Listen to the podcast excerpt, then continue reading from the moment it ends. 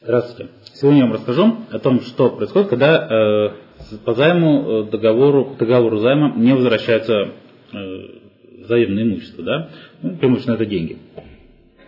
Значит, э, во-первых, э, если заемщик не возвращает э, в срок э, оговоренный сторонами э, по договору займа сумму займа, то э, на эту сумму э, подлежат начислению неустойка. Да? Э, если э, договором-то не предусмотрено, то э, неустойка определяется по 395 статье Гражданского кодекса. Э, она э, составляет ставку рефинансирования, которая сейчас равняется э, ставке, ключевой ставке Центрального банка Российской Федерации.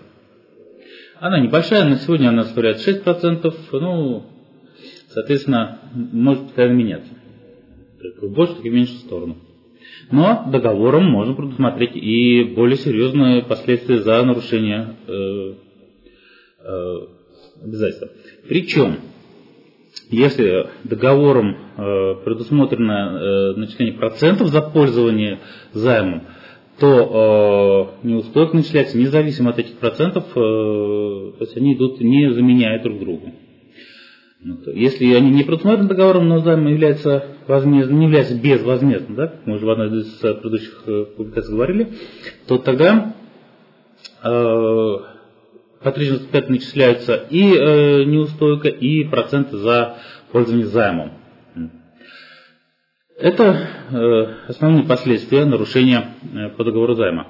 Э, но если займ возвращается частями, то э, при нарушении срока возврата хотя бы части займа у взаимодавца появляется право расторгнуть договор и потребовать э, возврата всей суммы займа, включая проценты, ну и неустойки, то есть все-все-все.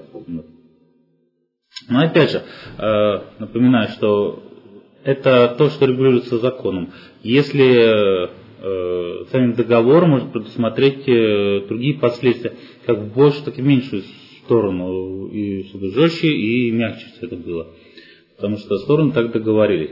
Поэтому, конечно, лучше договор займа всегда заключать э, с юристом. А если вам требуется такая помощь или вам э, необходима бесплатная юридическая консультация, то всегда можете обратиться в юридическое бюро Всего доброго.